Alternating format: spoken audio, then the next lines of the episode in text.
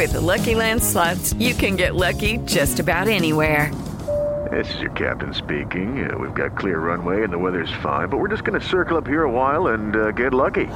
No, no, nothing like that. It's just these cash prizes add up quick. So I suggest you sit back, keep your tray table upright, and start getting lucky.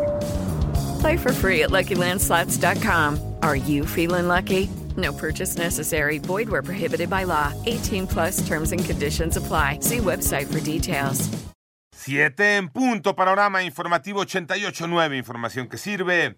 Yo soy Alejandro Villalbazo en el Twitter, arroba Villalbazo13, es martes 8 de noviembre.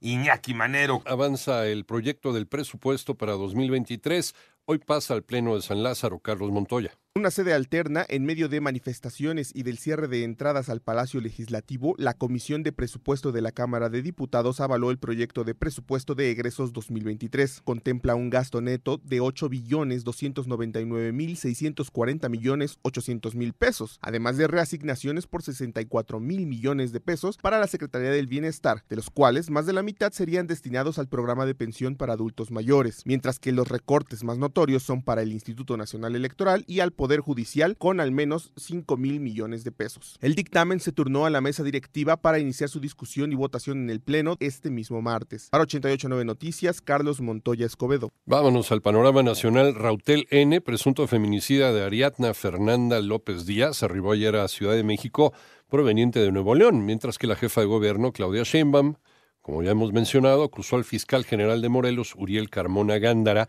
de encubrir el feminicidio de la joven.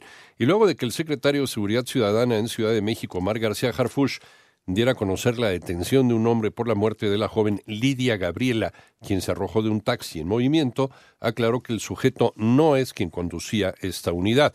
Por otra parte, fueron localizados los restos de Juan Alan Cuetero, alias Archi, de 32 años de edad, policía, quien desapareció en el puerto de Veracruz el pasado 29 de mayo, mientras se encontraba en descanso por incapacidad. La Secretaría de Marina aseguró 44 bultos con 1.326 paquetes tipo ladrillo con aproximadamente 1.312 kilogramos de presunta cocaína, aproximadamente a 340 kilómetros al suroeste de Puerto Chiapas. Compareció el titular de la función pública ante diputados. ¿Cómo le fue Armando Arteaga? La revisión, multas y sanciones a los gobiernos anteriores han concluido con un total de 471 denuncias penales y 6.572 procedimientos de responsabilidad administrativa sancionatoria, anunció el secretario de la Función Pública Roberto Salcedo en su comparecencia en comisiones en la Cámara de Diputados. 59 mil millones de pesos. Esos órdenes de gobierno aclararon, nos aclararon 11 mil millones de pesos y los restantes 48 mil no aclarados dieron lugar a la presentación de 471 denuncias penales. Para 88.9 Noticias, información que sirve Armando Arteaga. El panorama internacional, Estados Unidos celebra eh, hoy martes las elecciones legislativas que determinarán la renovación de 435 escaños de la Cámara de Representantes y los dos últimos años de mandato del presidente Joe Biden. Además, el secretario general de la Organización de las Naciones Unidas, Antonio Guterres, advirtió que la Conferencia de las Naciones Unidas sobre el Cambio Climático en Egipto, que la humanidad se enfrenta al dilema de cooperar o morir ante el calentamiento global y sus efectos.